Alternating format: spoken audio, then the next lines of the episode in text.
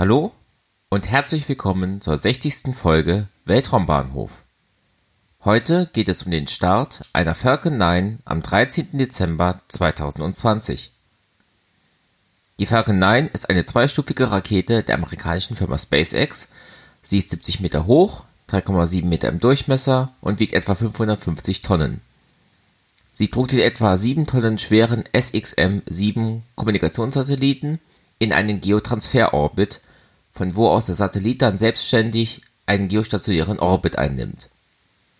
Der Start der Mission erfolgte am 13. Dezember 2020 um 17:30 Uhr Weltzeit bzw. um 12:30 Uhr Ortszeit von der Cape Canaveral Space Force Station in Florida in den USA.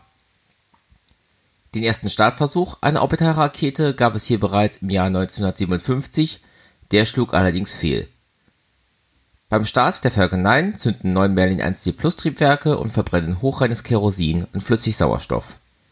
Hierbei entwickeln sie für etwa zweieinhalb Minuten etwa 7600 kN Schub. Die zweite Stufe verbrennt dann in einem vakuumangepassten Merlin-1D-Plus-Triebwerk ebenfalls Kerosin und Sauerstoff und erzeugt etwa 934 kN Schub.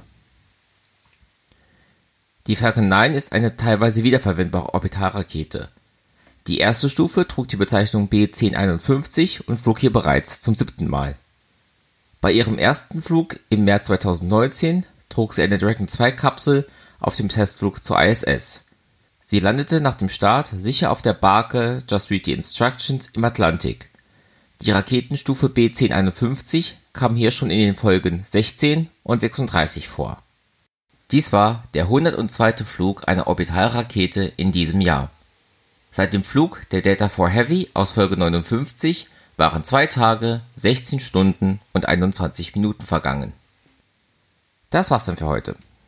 In den Show Notes findet ihr Links zum Podcast, zum Netzwerk Schwarze Null FM und zu Möglichkeiten, mich zu unterstützen.